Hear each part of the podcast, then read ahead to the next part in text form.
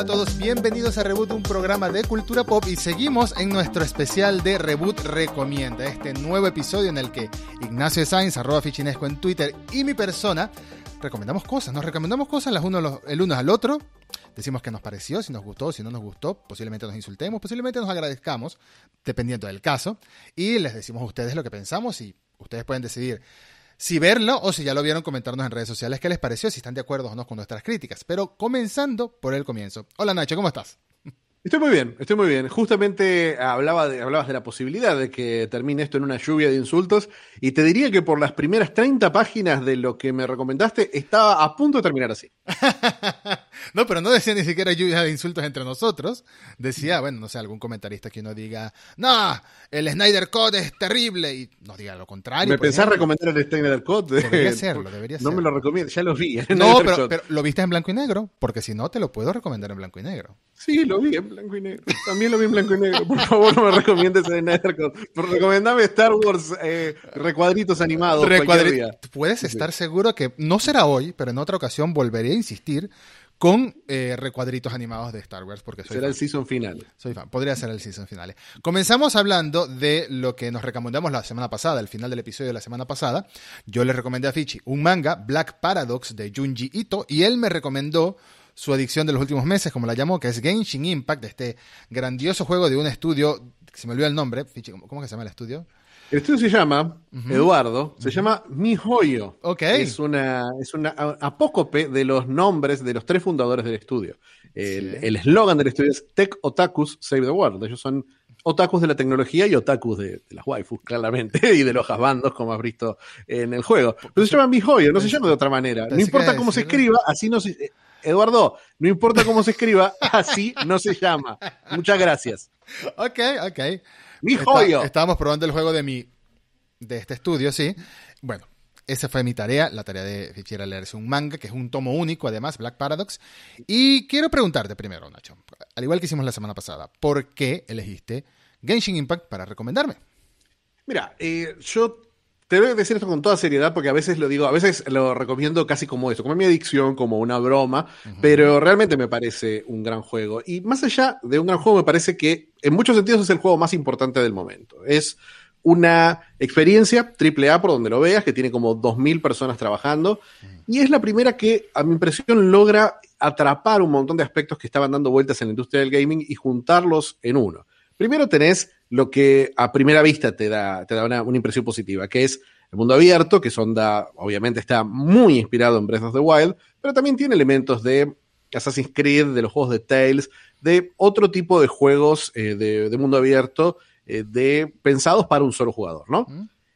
A esto le suma una estructura de juego como servicio, la idea de que es un juego al que te conectás diariamente, que es como un MMO, que se actualiza constantemente, que va sumando contenido eh, de forma regular. Sí. Eh, pero eh, la gran diferencia es que todos estos juegos como servicio son multiplayer y que Genshin Impact es un juego single player con un pequeño componente de cooperativo, pero mínimo, mínimo. Pequeño componente de vamos a pasar un rato jugando con un amigo en vez de jugar solo, pero no es que sea la columna vertebral del juego jugar en compañía o jugar en grupo, ¿no?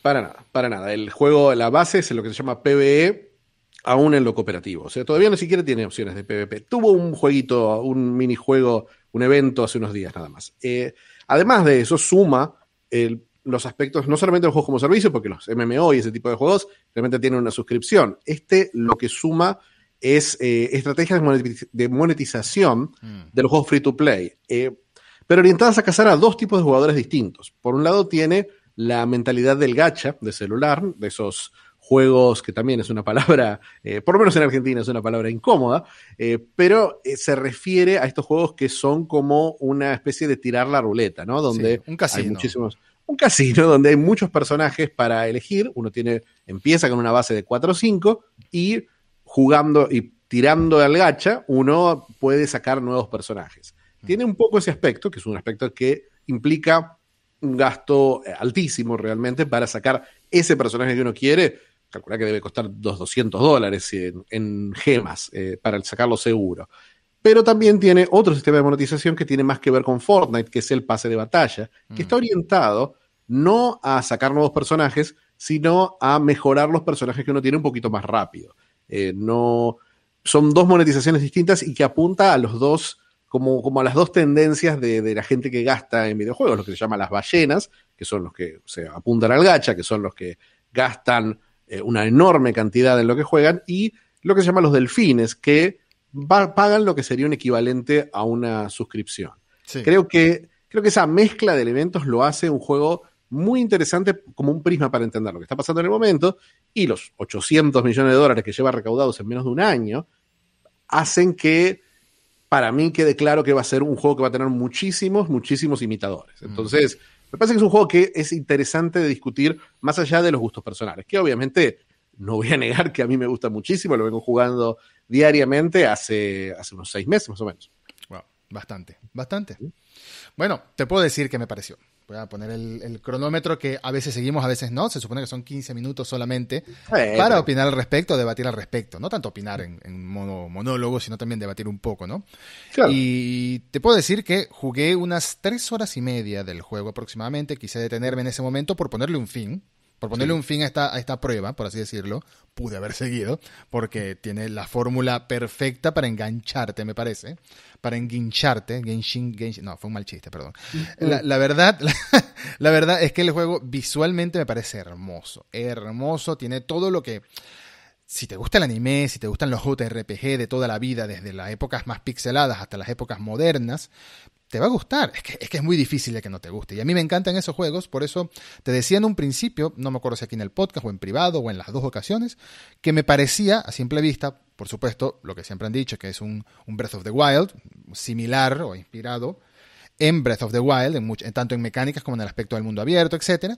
Eh, también tengo mucho de Tales ahí, que yo he jugado, yo no he jugado muchos Tales, he jugado dos nada más, pero los dos me han gustado mucho, que son Tales of Cestiria y Tales of Berseria, sí. Relativamente eh, nuevos, o sea, juegos recientes, que en realidad yo creo que Berseria por ahí es la referencia más clara. Claro, de, claro. De este juego. Especialmente los diseños de personajes y, y un poco la forma en la que se resuelven las cutscenes. Tengo, tengo, tengo pendiente jugar, porque lo tengo en, en, en, la consola, que es Tales of Hearts R, creo que se llama, que es un remake para PlayStation Vita de un Tales of Hearts, creo. Sí, de Tales eh, of Hearts de Play 2, creo. De Play 2, eh, pero no lo he jugado, la verdad. Pero nada más con los dos Tales que he jugado, es una saga que es para mí, en el sentido de que aunque me encantan los juegos cinemáticos, me encantan los juegos AAA, me encantan los juegos AA también, los que he jugado, no he jugado muchos AA, lamentablemente, pero me encantan todos estos juegos. Tengo un amor con los JRPG que los considero una historia muy larga a la que puedo darle minutos al día nada más, pero siempre sé que es una misma historia que voy completando. Por supuesto, hay veces que me quedo seis horas jugando seguidas, no tanto como antes, pero a veces ocurre. O hay veces que sencillamente entro, doy tres pasos en un dungeon, subo un piso más en un persona y sigo con mi vida. Eh, y eso mismo es lo que estaba haciendo, o lo que pienso que puedo hacer con Genshin Impact en las tres horas y media que tengo. ¿Cuál es mi problema con Genshin Impact?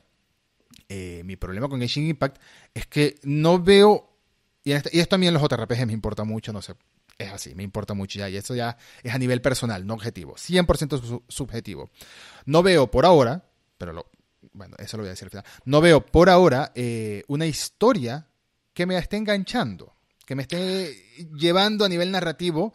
Por jugabilidad, por combate, es exquisito. La posibilidad de saltar de los cuatro personajes así en cuestión de un segundo.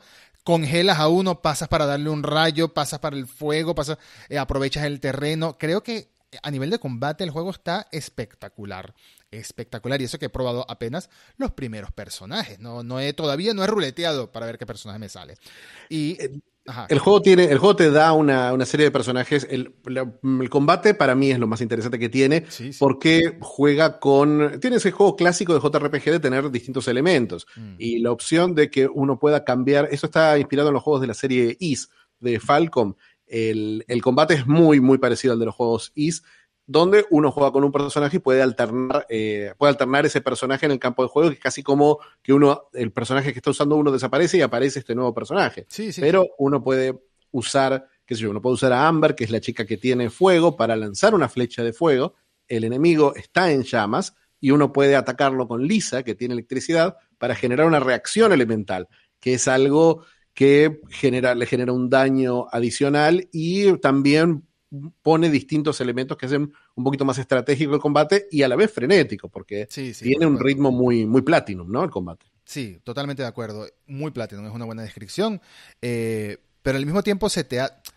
Incluso podría sonar complicado saltar entre cuatro personajes, habilidades distintas, elementales, combinar ataques, combinar tipo de ataques, combinar estrategias. Podrá sonar complicado, pero no es complicado. Al tercer, al tercer, a la tercera vez que lo haces, ya se te hace natural eh, si conoces más o menos este tipo de juego. No es que tienes que ser un experto en JRPG ni nada por el estilo, sino que te familiarizas con la mecánica muy rápido, a mi parecer. Y el combate lo disfruté tanto que iba en el, mupo, en el, en el mapa, el mundo abierto este enorme, y cualquier cosita, pelotita de esta que parece de, Dragon Quest que me encontraba, la, mataba por, porque sí, por, por, por, seguir peleando, por seguir haciendo algo, mientras llegaba al siguiente mini dungeon, que es lo que estoy ahora mismo, ¿no? Porque veo que tiene muchos dungeons pequeños, grandes, etcétera, que como templos de celda, por así decirlo. O sea, te sacan del mapa principal, entre comillas. Eh, y nada, la ciudad principal me pareció hermosa, gráficamente está hermoso. El juego está como muy optimizado, tanto así que está hasta para teléfono, que supongo que en teléfono sí va un poquitito más lento, ¿no? Sí, va un poquito, depende, depende, mucho del teléfono, pero por ejemplo yo lo estoy jugando en, en, PC y en mi celular, en un Moto G30, que es un celular de gama media tirando a baja, y el juego funciona más o menos digno. No te voy a decir que prefiero jugarlo en celular, especialmente con el joystick virtual, que con PC, pero sí es muy buena. Está pensado principalmente como un juego de celular. Está pensado para un juego de celulares de gama media alta y gama alta, mm. pero funciona realmente bien en celulares un poquito más chicos. El G30 es un celular de 30 mil pesos, entonces es un, es un, es un poquito, está, está sorprendente ver que un juego de este nivel puede correr, no te voy a decir que corre maravilloso, pero en low y eh, corre y te, te, te, juego las misiones diarias tranquilamente sin levantarme de la cama. Ese es el aspecto muy, muy importante para, especialmente para lo que es el grind diario de, este tipo de juegos. Y que tiene crossplay con, cross, crossplay con PC. Tiene crossplay con PC, lamentablemente no tiene crossplay con PlayStation. Yo lo jugué, lo empecé PlayStation 4. decir, perdón, cross save. Tu mismo personaje lo vas avanzando. Sí, crossplay tiene con todas las plataformas. Crossplay sí puedes jugar con usuarios con tu cuenta de PC, puedes jugar con usuarios de PlayStation tranquilamente. Es más, si necesitas ayuda en un mapa, tranquilamente podés invitarme a mí o a mi alter ego de, PlayStation que quedó ahí esa cuenta. Tuve que empezar de vuelta la cuenta cuando lo dejé de jugar en PlayStation, que es un poquito problema, pero bueno, tiene que ver con las restricciones específicas de Sony con, las aplicaciones que tienen que correr y que no pueden, uno no puede pasar una cuenta de un juego de PlayStation a una cuenta de, PC o de, o de mobile. en ese sentido está muy optimizado, pero me quedo, me quedo con, lo que dijiste. Con Destiny se podía, pero solo, solo a PC, más no a Xbox. O sea, como que PC es el, punto que los une a todos, el anillo único. Sí, sí. sí eh, creo que, creo que son, son pocas las que, las que te, restringen de esa forma, pero lo, que, les importa es que no puedas salir, no puedas comprar eh, en tiendas que no sean eh, PlayStation. La interna, claro. que es la tienda interna, que es la que se lleva un porcentaje de estos juegos gratuitos, que ni siquiera necesita Plus en PlayStation. Mm, mm. lo que decía sobre las primeras horas y la historia es un problema que lo, sabemos, que en general tienen los JRPGs que tratan de meterte en su mundo con una con un ritmo, con una, con una tranquilidad medio pastoral de estamos haciendo aventuras que realmente no le importan a nadie, eh, muy, muy tranquilas, muy relajadas, muy Ghibli, casi infantil se siente el principio del juego. Para mí es un error. Para mí, yo siento que el juego levanta muchísimo en la segunda ciudad y en el segundo mapa, que mm. es el Liyue, que es un mapa que se libera, depende cuán rápido juegues el mapa principal, se puede llegar a liberar en 4 o 5 horas, 6 horas por ahí. En ese momento ya empezás a, tener ciertas aventuras en Libio, pero tardás un rato en terminar en la primera área que es Mondstadt, que tiene, termina, termina muy arriba, termina muy arriba, tiene un boss final que es una, tiene una, secuencia que te va, a sorprenderte el guiño que tiene Nier Automata y, y tiene un boss final espectacular, que fue el momento que el juego me terminó de comprar a mí, pero en el momento en que te vas a esta segunda ciudad y empezás a... Mondstadt es un clásico, es un mundo clásico de JRPG. Es fantasía eh, medieval, heroica, estándar. Quizás por eso es una cosa universal que buscan atraer a la mayor cantidad de público. Pero Liyue es el segundo mapa, es un mundo basado en China. Entonces, mm. es como, como que toma tradiciones que no solemos ver en el JRPG, porque el JRPG en general toma mucho de, la, de la fantasía eh, medieval eh, occidental y mucho de la mitología del shintoísmo eh, japonés. Claro. Entonces, esa mezcla, esa mezcla es la que solemos conocer, pero esta es otra vuelta mucho más interesante. Pero tarda un poquito. Por eso quería, quería que me cuentes de cómo eran esas primeras horas, porque yo las recuerdo, yo recuerdo como que todavía no me enganchaba ese aspecto. Me enganchaba el diseño de los personajes, me enganchaba el combate, me enganchaba por ahí, eh, enganchaba el, nivel de producción. Lo te das cuenta con la música, con el voice acting. ¿Lo estás jugando en japonés o lo estás jugando en inglés? Lo estoy jugando en japonés, pero he saltado en todos los idiomas y me parece fantástico. Lo jugué un ratito en coreano, lo jugué un ratito en chino, lo jugué un ratito en inglés, solo para ver cómo era, ¿no? Cómo estaba y se nota que invirtieron una cantidad. Hola, hola Nacho, de atrás. Mira, perdón, tengo, tengo un rol de fotos que sale y sale de vez en cuando. Para que, salen selfies de uno. Para quien está, para quien está escuchando este audio, apareció el verdadero Nacho. Estoy hablando con el Nacho impostor. El verdadero Nacho está atrapado en una pantalla detrás de él. Y, está, sí, sí, sí, está pidiendo ayuda. Está pidiendo ayuda con una sonrisa. Es un Nacho. Como Black Mirror esto ahora se Pero, pero. Pero bueno, eh, te puedo decir que el combate y la exploración desde el principio me tienen enganchadísimo, o no enganchadísimo, interesadísimo. Interesadísimo, tiene todo, como decía, tiene todos los elementos clave, incluso porque, aunque la historia es lo que más flojea al principio, claramente, eh, estamos hablando de una historia, que esto no es spoiler, estos son los primeros, literalmente los primeros minutos del juego. Es un par de hermanos gemelos, un chico y una chica, que están saltando de una dimensión a otra, eso fue lo que entendí, y se encuentran con una diosa y la diosa se lleva a uno de ellos, tú, eliges qué personaje eres, y el chico o la chica, obviamente, toda persona de bien elige a la waifu.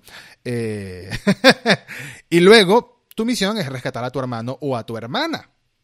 ¿Qué es lo que pasa? Que después empiezas a hacer misiones de rescata al gatito y busca tres gallinas. Porque es un JRPG y hay que pasar por esas cosas. Pero entonces... Sí. es, para, mí es, para mí es muy JRPG el principio. Eh, entiendo que trata el juego, la idea del juego, como la de JRPG en general, es hacerte sentir que no hay mucha presión. Pero, pero sí, sí me parece que es exagerado. Eh, y que se hace muy largo. Creo que un poco, un poco me da la sensación de que en los próximos años o meses de juego vamos a tener, vamos a tener por ahí un, lo que se pasó, lo que pasó con el Final Fantasy XIV, que fue lo que ellos llamaron streamlining, que es tratar de reducir esas primeras horas de juego para llegar a lo más fuerte lo más rápido posible. Me parece que también hay un poco de miedo de, uy, te quedas sin contenido demasiado rápido. No, el contenido... Eso suele pasar en algunos MMO. Creo, creo que en el del Scroll Online también reformularon un poco las primeras horas. Porque las primeras. Yo jugué el de Scroll Online de salida y las primeras horas eran insufribles. Y te lo dice alguien que fue. Eh, yo que jugué. He jugado, porque a veces de vez en cuando vuelvo en Switch unas 700 horas de Skyrim porque me encanta, o sea, ese, ese es mi lugar de escape, me voy con el frío con los dragones. Eh, Aún así, el del Scroll Online al principio, los primeros años, meses, no sé, porque lo jugué una sola vez y ya, no, no, no volví, eh, fueron demasiado, demasiado lentos, demasiado poco amigables para el, para, el, para el nuevo jugador, por así decirlo, para engancharte. Y cuando estamos hablando de un juego que pagas una suscripción, es peor aún. Ahora, ¿cuál es volviendo a Genshin Impact, que es el, el tema de, del episodio? Mi problema con Genshin Impact es que me veo jugándolo más, me estoy adelantando a la pregunta de si lo seguiré jugando o no, porque es que esto es parte de la respuesta. Sí, me veo jugándolo más, pero no sé si me enganche por mucho tiempo, porque siento que voy a llegar a un punto que, y no, no digo que sea algo malo, digo que es algo que hay que aceptar en el juego, que es volver a sabiendas de que en realidad no estás haciendo nada importante, estás jugando y ya, ¿no? Algo así me pasa con Destiny. Por ejemplo, mm, vuelvo, hago misiones, hago PvP un poquito, la raid otra vez, que ya la he hecho 9 millones de veces, aunque la nueva no la he hecho todavía.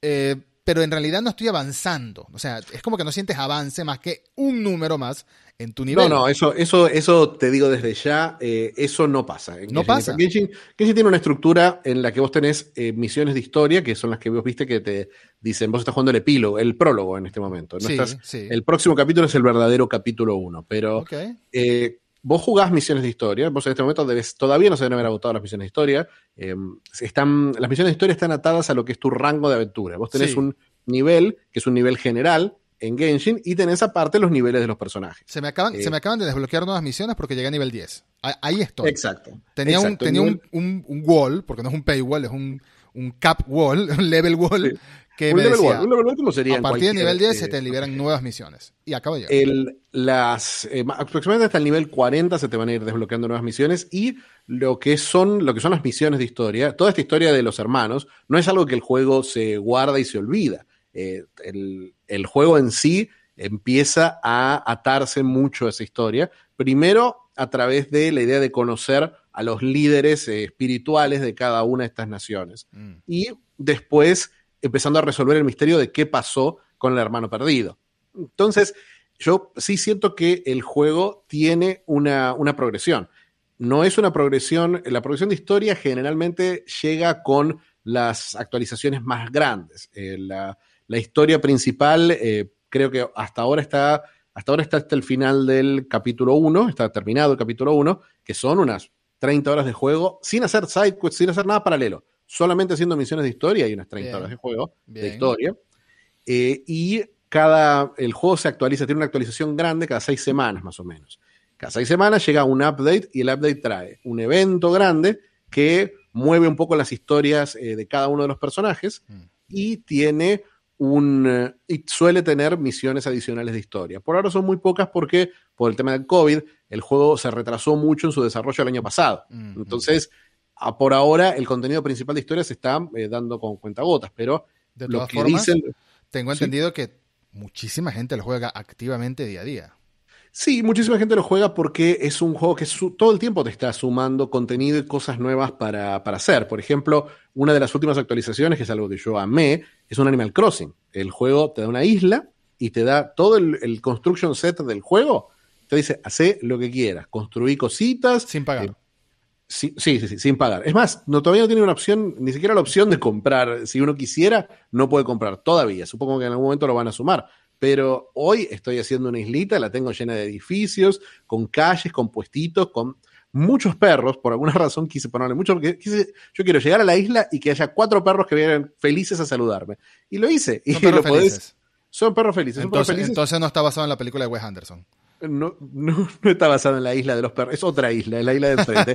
eh, eh, me, gusta me gusta el realismo que tiene, porque cuando llegás, eh, los cuatro perros te saludan, pero en la casa, dentro de la casa, tengo cuatro gatos, y cuando llego, los cuatro gatos se alejan. Entonces, creo que está basado en comportamientos animales reales. Y esto es una, es una actualización que, por supuesto, es un juguetito, pero es un juguetito agradable. Aparte, te vienen con cada actualización, te viene cada semana, cada dos semanas, te vienen nuevos eventos, nuevas cosas para hacer, que están basadas generalmente en mejorar el combate y levelear a tus personajes pero los personajes llegas a una, hay una level cap a la que llegas después de 100, 150 horas de juego, que es esa, es esa barrera que el juego no te va. El juego tiene una, tiene una mecánica que se llama nivel de mundo. El, cada una cantidad de X de niveles, eh, creo que con, nivel 10, creo que nivel 20 es la primera, el, mundo en sí levelea. Entonces todos los enemigos eh, suben de nivel. Bien. Si no, es aburrido. Claro, entonces se vuelve como un desafío, ¿no? Un nuevo escaloncito para, para ir subiendo. Y, aprovechar el mismo mapa. Aprovechar el mismo mapa una y otra vez porque lo vas a ver mucho, lo vas a conocer de memoria ese mapa, al final más que aún que los niveles de, Destiny. Entonces tiene un poquito eso de Destiny que eh, cuando te conectas cada día estás haciendo lo que son. Hola Nacho de nuevo. Eh, para los que estén escuchándolo. estaba pensando eso bien. Otro Nacho más. Perdón. Es un, lo que me gusta, lo que me gusta es que aparece como en diferentes lugares del mundo, así como un poquito Truman Show.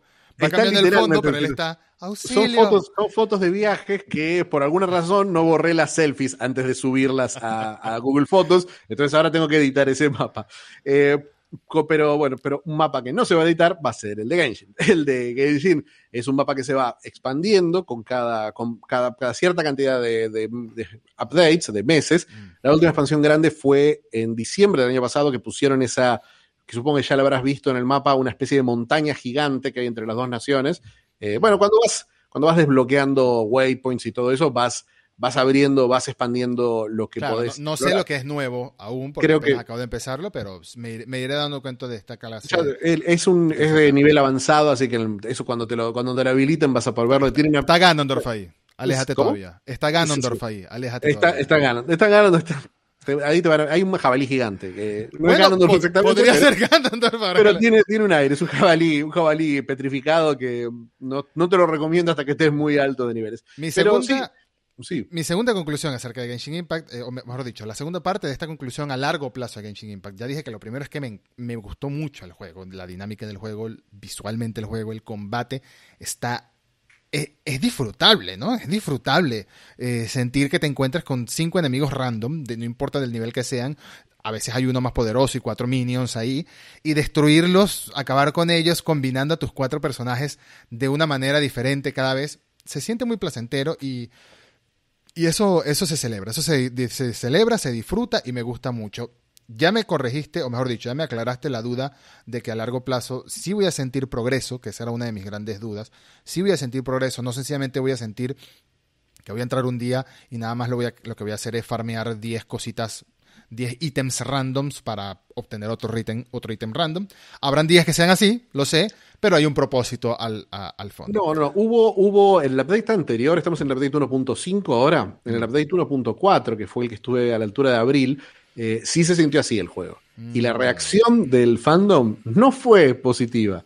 Tanto que en esta nueva actualización lo cargaron de eventos. Se nota que adelantaron cosas de otras actualizaciones que estaban medio en camino, como diciendo, muchachos, tenemos que darle a la gente cosas para hacer. Y realmente estos últimos, estas, eh, eh, estas, estas semanas que pasaron desde la última actualización, la próxima es ahora a principios de junio, se, sintieron, se sintieron cargadas de contenido.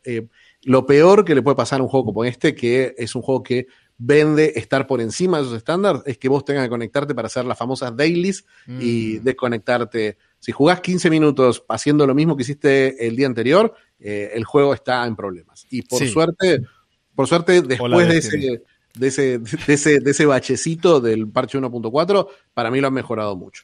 Y la segunda, de nuevo, que creo que ya me la respondiste incluso cuando dijiste que al menos durante ciento y tantas horas hay un, hay un tope que ahí sí encuentras una barrera, ya, ya me dirás después qué barrera es, o ahorita si quieres me lo dices, pero es que siento, y yo sé que esto se ha dicho que no, yo sé que esto se ha hablado mucho, que no, me lo has dicho tú, lo he leído, etcétera, de que el juego se puede jugar de verdad gratis, no es una monetización agresiva. Pero la primera impresión acerca de la monetización que tengo es que hay 9 millones de eh, monedas de currencies distintos que unos influyen en otros y me parece, o sea, intimida es la palabra intimida. Después me puse a leer cómo funciona esto. Más allá de lo de tirar la, la, ruleta para que te salga un personaje, hay, hay otro tipo de currency para subir de nivel, hay otro tipo de currency para subir esto y otro tipo.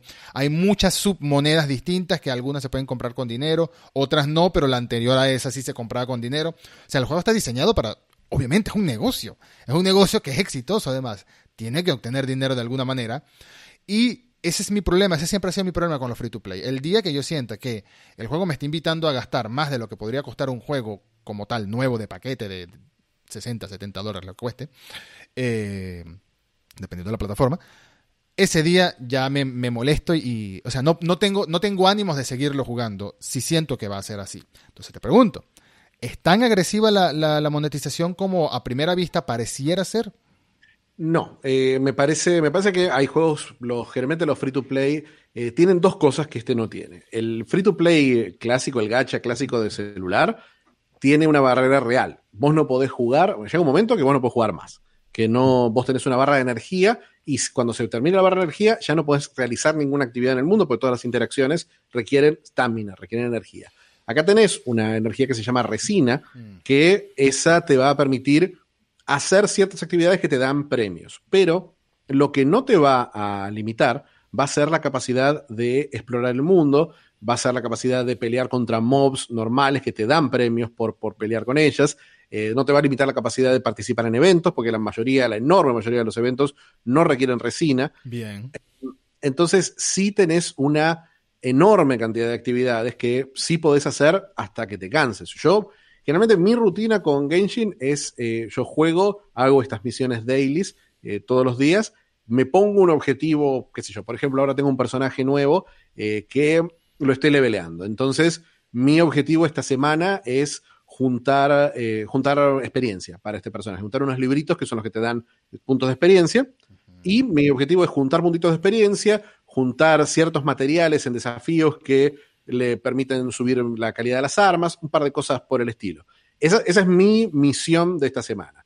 Y el fin de semana, el sábado o el domingo, tengo una sesión que me voy a quedar cuatro o cinco horas, que es cuando hago todos los eventos largos, que es cuando hago cosas que a mí me, me causan cierto placer, como recorrer el mundo recogiendo materiales, una cosa muy, muy que los jugadores de Skyrim la conocemos perfectamente, eh, es esa, ese, aspecto de, de, inmersivo que no tienen otros juegos tipo gacha, eso es gratuito en el juego. Entonces, hay una... El juego siempre te está invitando a que gastes en esos nuevos personajes, pero en el resto no, el juego siempre se va a ajustar al nivel de tus personajes. Entonces, vos solamente poner plata en Battle Pass o ese tipo de cosas sirve para acelerar la progresión si querés jugar ya todo el contenido. Mm. Pero si vos querés jugarlo al ritmo que lo vas a jugar, que eso es lo que a mí me agrada, ¿no? Que el juego te permita, que el juego te diga, bueno, vos podés, vos podés jugar una, una hora productiva y después podés jugar cuatro horas relajadas, si tenés ganas.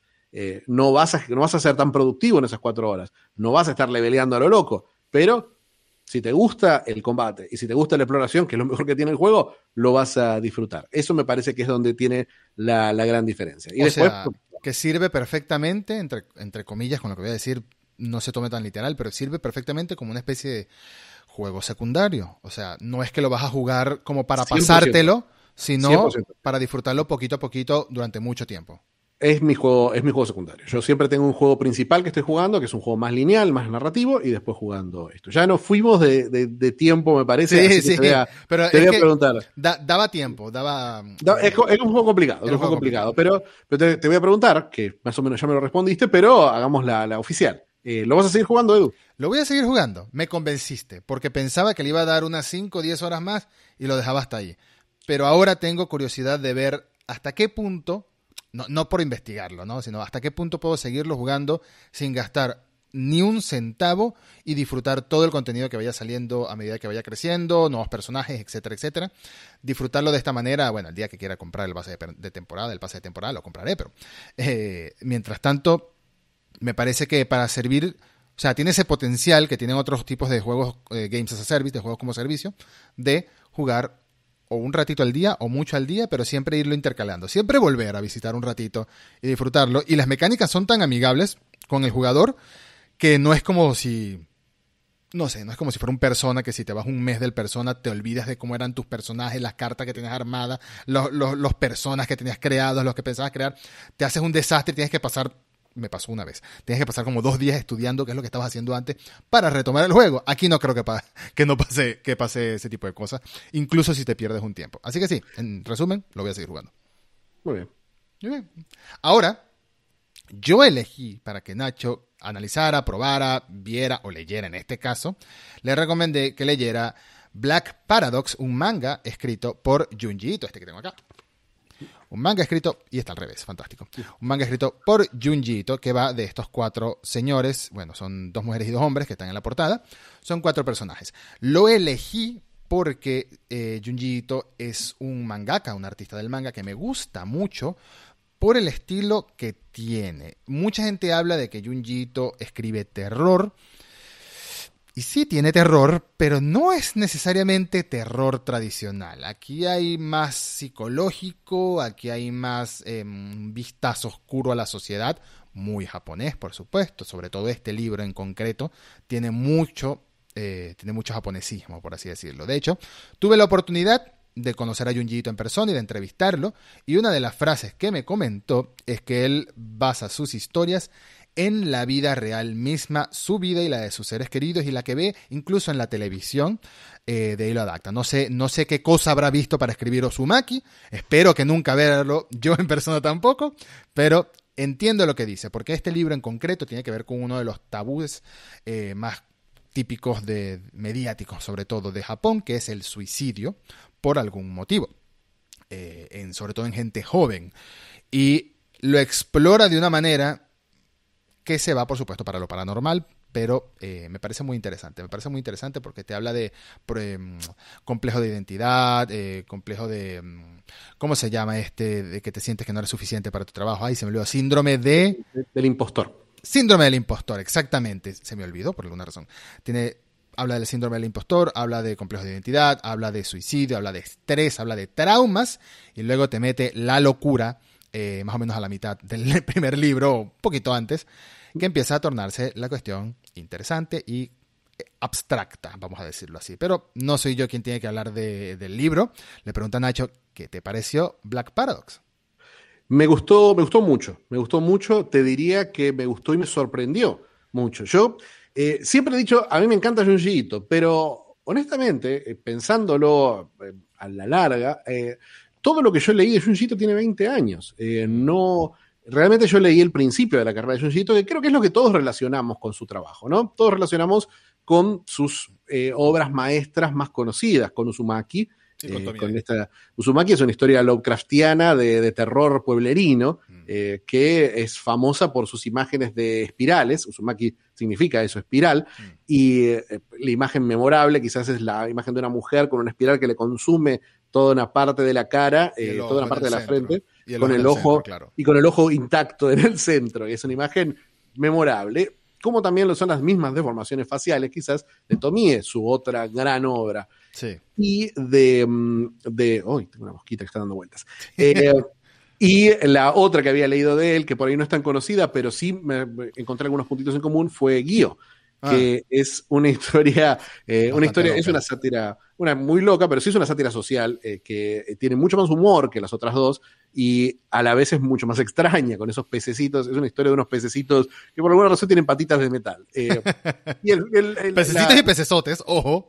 Pececitos y peces, claro, hay un pecesote en particular memorable que la gente de, Okinawa no se lo va a olvidar más. Ah. Pero, pero por eso, es, una historia, es, es, son historias que yo las tenía como, bueno, este es el estilo Junji ¿no? El estilo es, eh, por ahí está entre el J-horror para mí y un horror surrealista que, que tiene que ver con, me, parece interesante que no lo nombres directamente con el horror, porque yo lo, lo ato mucho a los surrealistas de los 20, que se se sienten como terroríficos, eh, particularmente a Dalí, que es una de sus grandes influencias, por lo menos en lo visual, que, que, Dalí lo que hace es incorporar elementos freudianos a su pintura. Entonces tenés, eh, cada cosa tiene un simbolismo específico que tiene, está atada a la interpretación de los sueños de Freud. Mm. Y los primeros tomos de él por ahí tenían eso. Acá me sorprendió el inicio de la serie, lo sentí muy japonés, muy, muy, muy, muy de película, muy de J-horror, que mm. dije, bueno, yo sé dónde estoy parado acá. El inicio son estos cuatro personajes que se encuentran en un sitio web, eh, no se conocen, se encuentran en un sitio web eh, que se llama Black Paradox, donde se juntan posibles suicidas para suicidios masivos, suicidios en grupo. Entonces estos cuatro personajes se juntan y deciden eh, suicidarse. Y eso es el principio, y todo eso se olvida a, las 20 páginas, más o menos. nunca más se habla de Black Paradox, que es el nombre del manga, pero nunca más se habla del tema. Es un giro muy drástico el pacto suicidio casi se olvida por completo y realmente es para mejor porque el primer capítulo no me daba muchas esperanzas. Me parecía que era muy logrado, como todos los Junji especialmente en el arte. El otro día tuvimos una conversación interesante en la que hablábamos del anime, de cómo, de qué es anime y qué no es anime. Eh, y para mí fue determinante. Si, no es, si, es, si es japonés, es anime, y si no es japonés, no es anime. Punto. Pero leyendo este manga, me vino a la mente la idea de, para, ¿hasta qué punto podés llamar manga y no estar asumiendo que la otra persona va a interpretar que vos tenés una, toda carga de cosas, un dinamismo, un estilo de dibujo, un estilo de línea, un estilo de narración, que por ahí los autores que, tienen más influencia eh, del extranjero o que han, tenido mucho éxito y han viajado mucho y han, incorporado muchas influencias del extranjero, mm. bueno, no tienen mucho. Eh, vos ves, qué sé yo, mangakas como, eh, qué sé yo, Kia Samilla, o mm, o Masamune Shiro, que son mm. mangakas que tienen mucha influencia. Masamune Shiro es un amante de los cómics franceses, de los heavy metal, de toda esa época. y entonces sí, sí notas una, sí le notas una, influencia clara. Y acá también le notas una influencia, especialmente del cómic independiente y del cómic de terror eh, americano. Ves muchas cosas, veo mucha estructura de la creepy, veo eh, eh, Black Paradox lo sentí mucho más cerca aún que los, que los cómics anteriores, aunque tiene un trazo muy parecido a Charles Burns, el autor de Black Hole. Em, no sé si, no sé si lo, lo, ubicás, un autor americano. el nombre, más no lo he más no lo he leído, perdón. Eh, creo, creo que te sorprenderías de lo del cuánto tienen en común, mm. considerando que son obras que se crearon en paralelo en, y probablemente no hayan leído nunca nada porque se crearon en los noventas. Eh, y Junji empezó a publicar a fines de los 80, Charles Burns también, y en paralelo hicieron estas, estas obras maestras eh, que tienen algunos toquitos, toquecitos similares. Pero con Black Paradox sentía eso, sentía que visualmente estaba muy bien, pero no me enganchaba la historia, no me enganchaban los personajes, me parecían muy mal caracterizados. Ayuda realmente que la traducción es absolutamente pésima. No sé si vos tenés la misma edición. Yo estuve leyendo una de Panini de México. No, yo tengo la de Ibrea, la nacional. La nacional. Bueno, la de Panini de México, eh, que fue la que leí yo, eh, no fue, no fue muy buena, muy literal, viste cuando, cuando sentís que una traducción trata de ser lo más fiel posible, pero los personajes se sienten duros, como sobre que todo, no... Sobre todo porque el japonés, el idioma japonés, reduce al extremo la cantidad de palabras que usa y para traducirlo tienes que darle contexto, ¿no? Tres palabras la tienes que transformar en 15 a veces. Si lo haces muy eh, literal, sale mal. Eh, claro, para mí la adaptación y la localización es importante. Hay otros eh, fanáticos del manga y el anime que, que suelen preferir una, adaptación más literal. Yo no soy de ellos. Yo quiero, yo creo que la obra tiene que fluir, tiene que sentirse natural cuando los personajes hablan y cuando, cuando no pasa, se siente un poco como acá que los personajes se sienten como extraterrestres casi, porque las caracterizaciones son muy, son muy simples. O como eh, robots. O como, eh, bueno, el, robot se siente como el más real en esta traducción. No, pero yo no dije que era un, eh, yo no dije que había un robot, yo dije o como robots. Bueno, pero eso es lo mismo, son las primeras 15 páginas. Eh, quizás eh, Pitán, el personaje más interesante. Estos cuatro personajes son como arquetipos, ¿no? Sí. tenés a la protagonista, que es Marceau. cada uno tiene un nombre clave, usa su nick. a lo largo de toda la historia, aun cuando ya se conocen y cuando ya conocen sus identidades reales, se siguen refiriendo a sí mismos con sus nicks. Marceau, la protagonista, es la clásica protagonista de terror que es un poquito más perceptiva que los demás y quizás es un, poco el centro moral de la historia.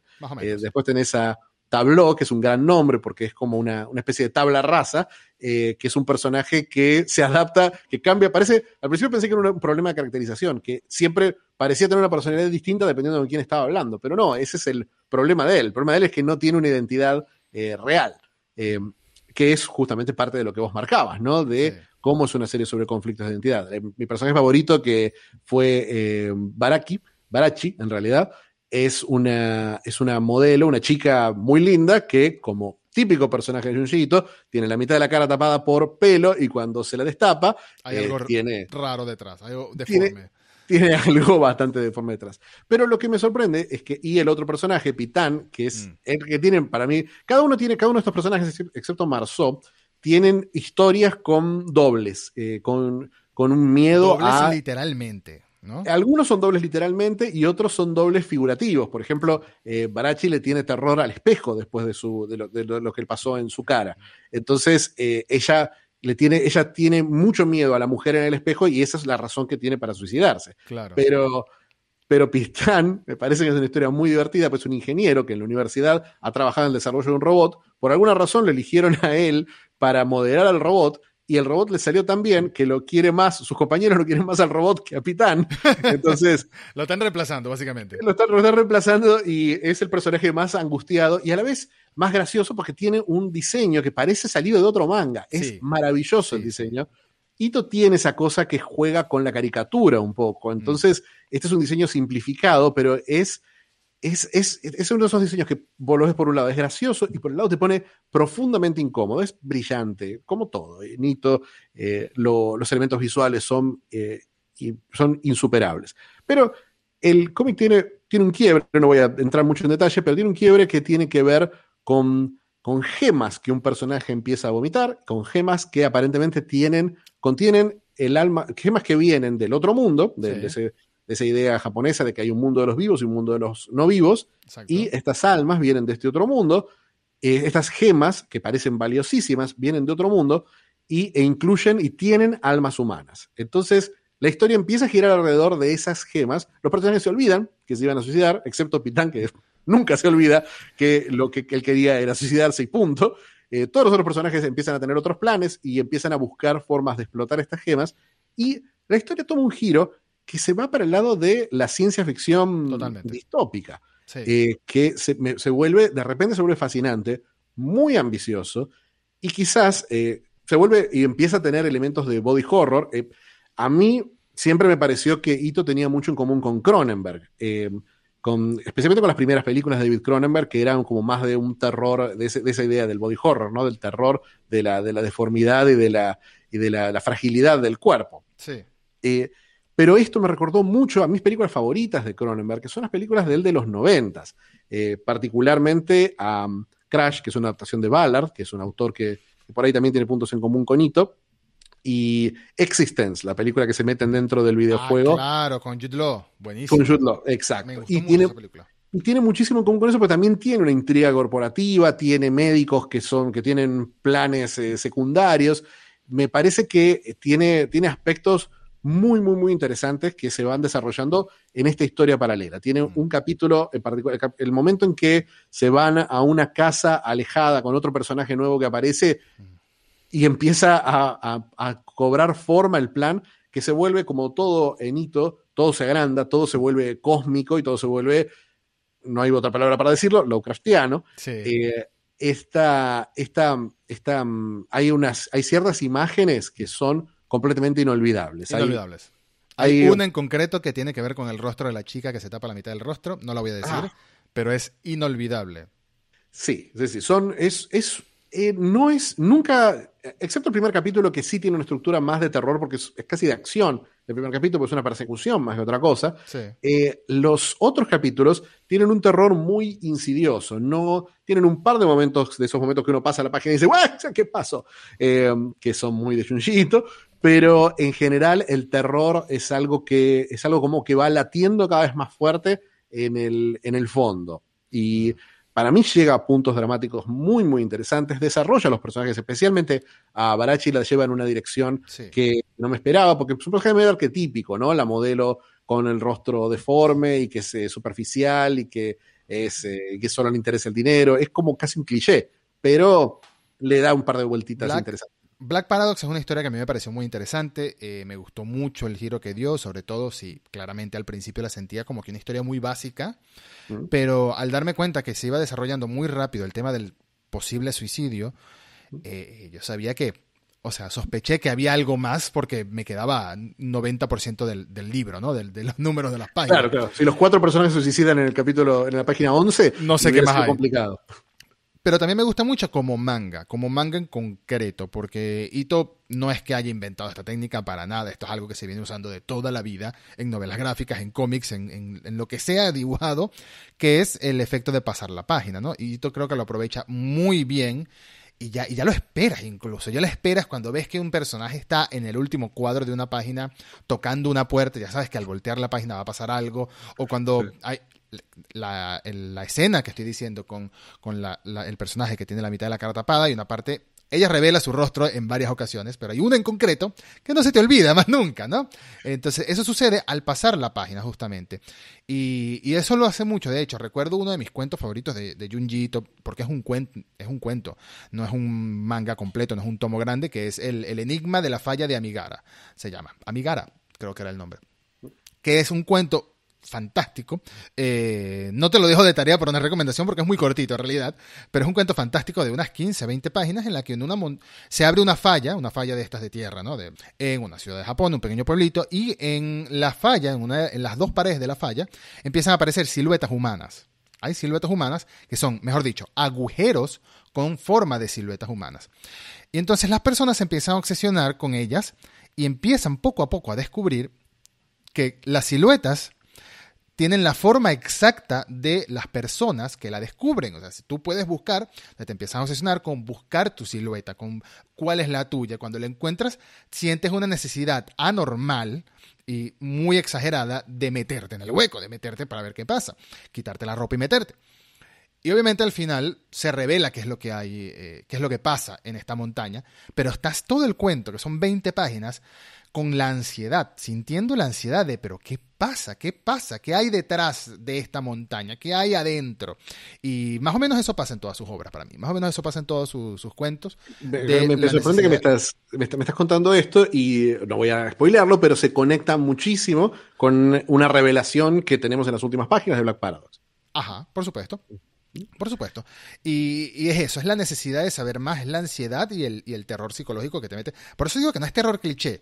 No es terror cliché para nada, porque en, Japón hay mucho terror cliché, sobre todo en los últimos años. Eh, hubo grandes obras como El fotógrafo, por ejemplo, esa película que todavía estoy traumado con la película El fotógrafo. Si no la has visto, la anoto para después dejártela de tarea. Te la voy a dejar de tarea. Ah, ya la spoilé aquí. No la vea todavía, véanla cuando la recomendemos. eh, Pero me refiero a lo típico como en las películas estadounidenses que es el scare jump, ¿no? El, el, una imagen, así sea una mano o una planta que aparece de golpe con un sonido. Y te eso no es susto, eso es impresión. Eso es que te impresiona rápidamente lo que sea que te están mostrando. Susto es meterte en un personaje de esta manera, meterte en una historia de esta manera. Y creo que Ito lo hace bastante bien, sobre todo eh, aprovechando muy bien sus, sus, sus, influencias, porque lo Lovecraftiano está a través de todas sus obras y, y todo este tipo de terror basado también mucho en la percepción humana, ¿no? En lo que se percibe de la persona, de la, del ser humano como tal, de sus necesidades, de sus defectos y hasta de sus bondades en algunos casos. Y por eso me gustó mucho Black Paradox. Y, te quiero, aquí no te puedo preguntar si lo vas a seguir viendo, si lo vas a seguir leyendo. Aquí te puedo decir, ¿te gustó o no te gustó en general? Me, me, gustó, me gustó. Realmente lo que te decía del primer capítulo, lamentablemente se repite en las últimas páginas. Me parece me da la sensación de que le falta un capítulo. Eh, me, parece, me da la sensación de que las últimas cuatro o cinco páginas son un capítulo extra resumido eh, a toda velocidad. Me parece que eh, te deja un gran final, te deja una gran imagen final.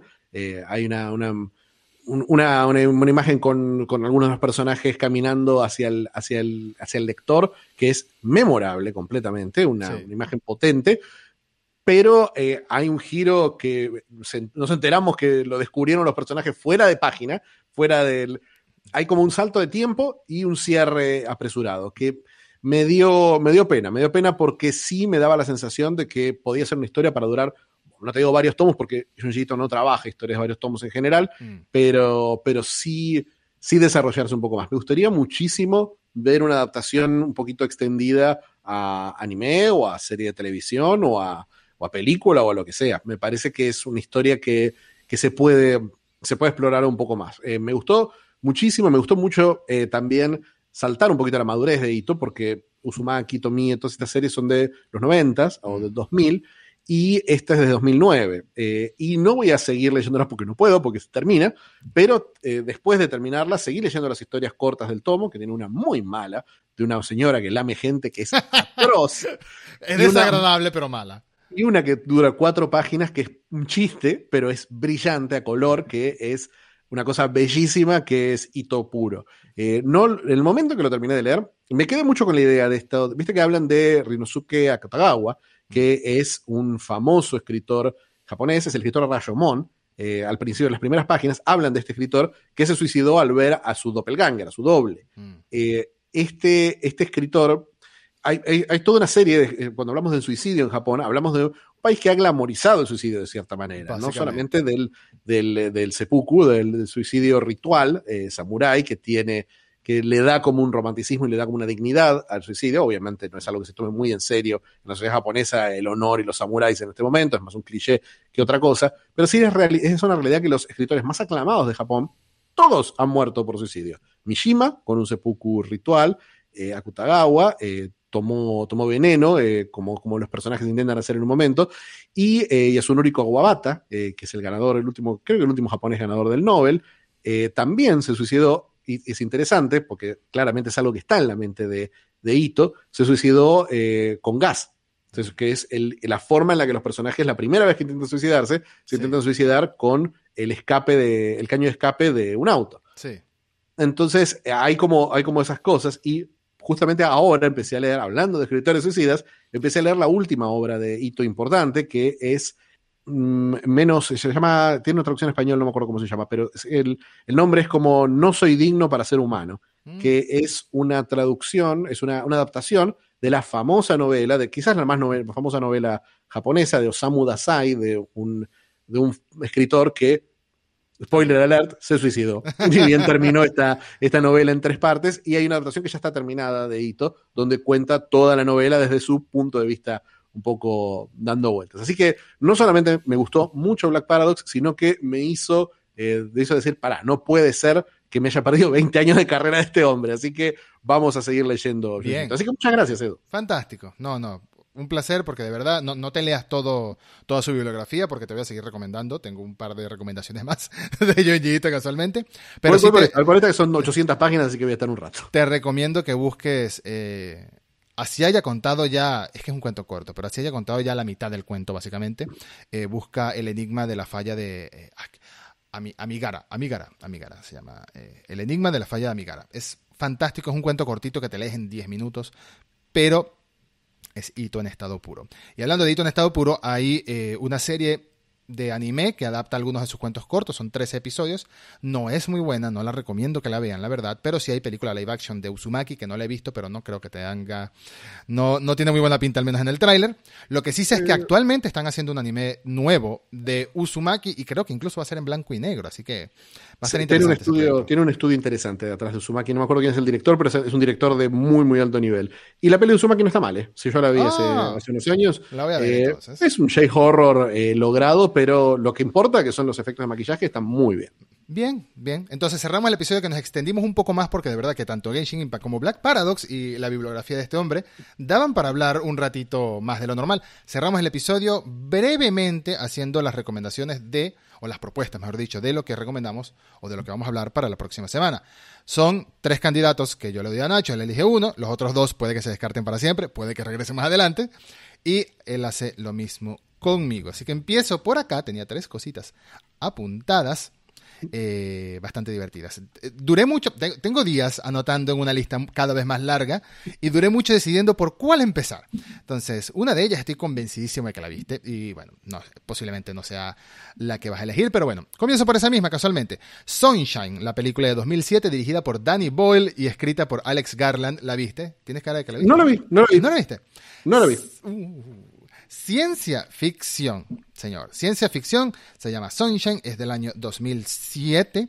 Está de nuevo dirigida por Danny Boyle y escrita por Alex Garland, un Alex Garland que es uno de mis actores favoritos, perdón, eh, guionistas favoritos, después de haber hecho Ex Machina, Annihilation, Devs, etcétera, que es una de esas joyas, que por cierto tenemos un episodio pendiente para hablar de estas cosas, ya lo hablaremos en el futuro, una de esas joyas mentes eh, geniales de la ciencia ficción actual. Eh, él es muy joven y aún así tiene muchas grandes películas en su haber. o Y el de la increíble La playa de, de Danny Boyle también. También de Danny Boyle. Bueno, esta película está protagonizada por Cillian Murphy, por Chris Evans, por Rose Byrne, por el gran Hiroyuki Sanada, por Cliff Curtis, por Michelle Yeoh y por Benedict Wong.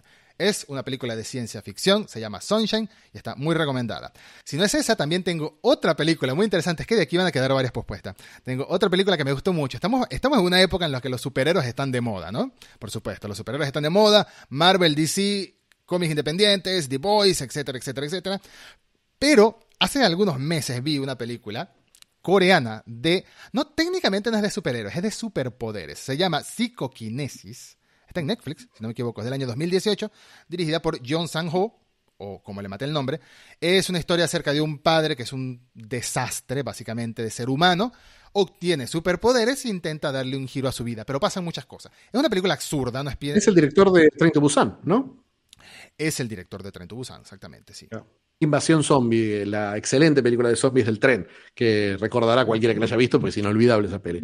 No la vi tampoco, Psicoquinesis, y, y es una, una peli que siempre me trajo porque cuando estuve en Seúl estaba a punto de estrenarse y estaba repleto de carteles de esa peli, así que eh, me dio mucha curiosidad, porque era un señor normal completamente volando en el aire con cara de ¿qué hago volando en el aire? Es que es eso, es un señor común y corriente volando en el aire, pero es una película absurda, es una película divertida, tiene cierto mensaje de intento de redención, etcétera, pero la disfruté mucho, la disfruté muchísimo cuando la vi eh, y creo que es un giro necesario para el, el casi cliché, que lo disfruto también, del mundo de los superhéroes hoy en día, en el cine y en la televisión. Y la última opción es obligatoria, es una serie de anime que se llama Mobile Suit Gundam 0083 Stardust Memory, una miniserie de 13 episodios que se desarrolla en la línea. Ahí te tengo que, tengo que tocar el botón de decir, vi hace 25 años Stardust Memory y la volví a ver hace muy, muy poco. ok, bueno. Tirate otro Gundam, tirate otro Gundam, acepto otro Gundam. ¿Aceptas otro Gundam? Ay, Dios mío. Me, War the Algo Pocket. reciente, algo reciente porque hace mucho que no los veo.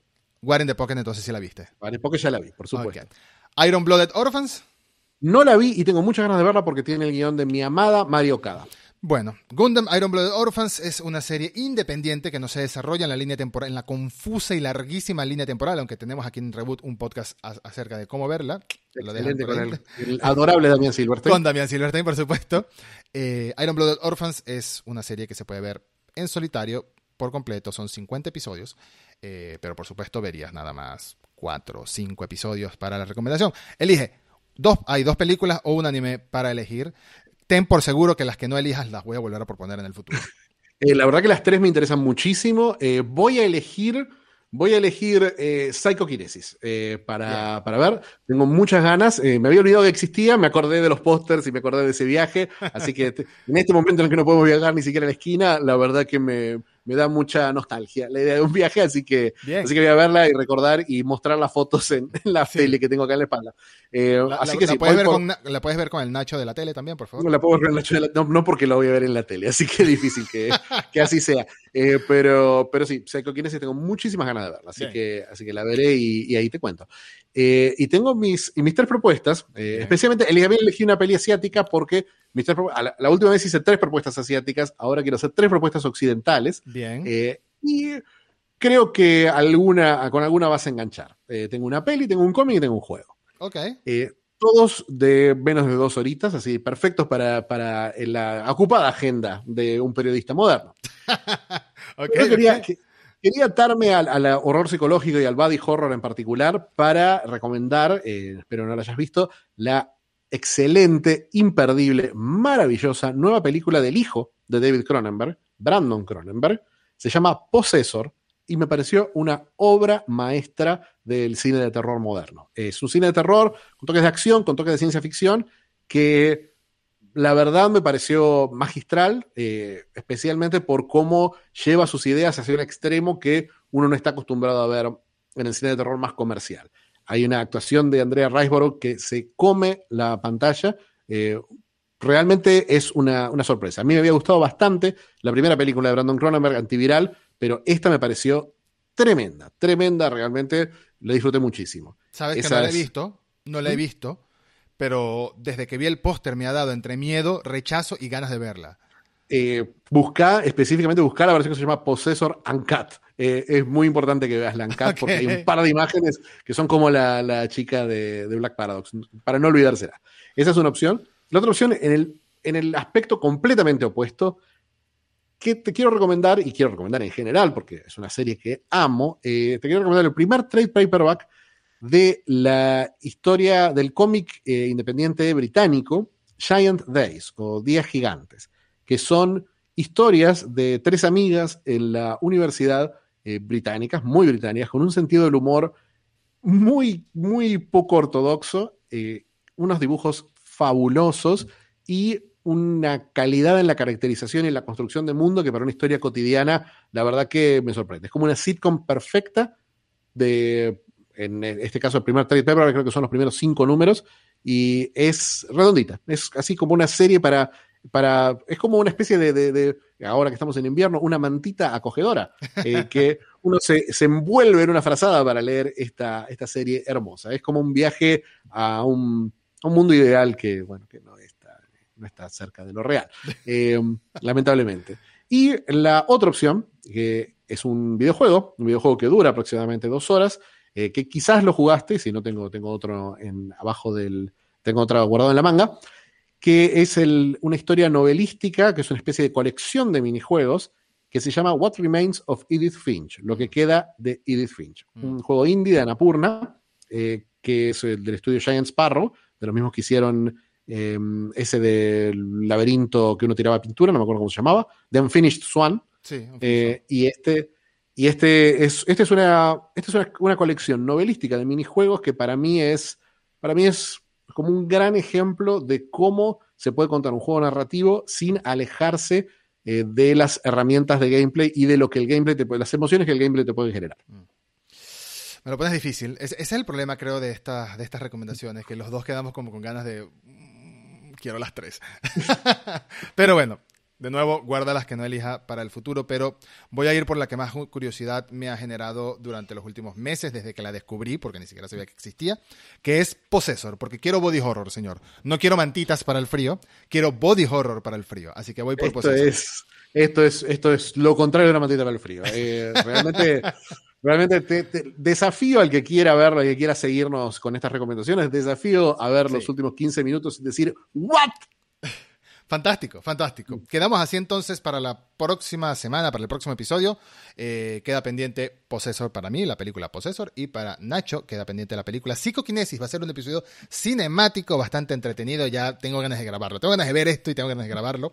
Porque, nada, esta sección, este reboot recomienda, lo de, lo de hacer un reboot que recomienda nosotros dos está quedando, a mi parecer, humildemente lo digo, desde esta posición, a mi parecer lo estoy disfrutando mucho. Así que muchas gracias, Nacho, como siempre, por participar aquí en esto que también es tu casa.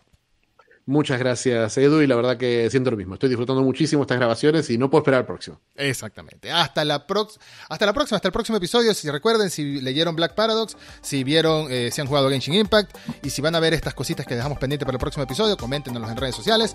Y bueno, ahí nos vemos. Muchas gracias. Hasta la próxima.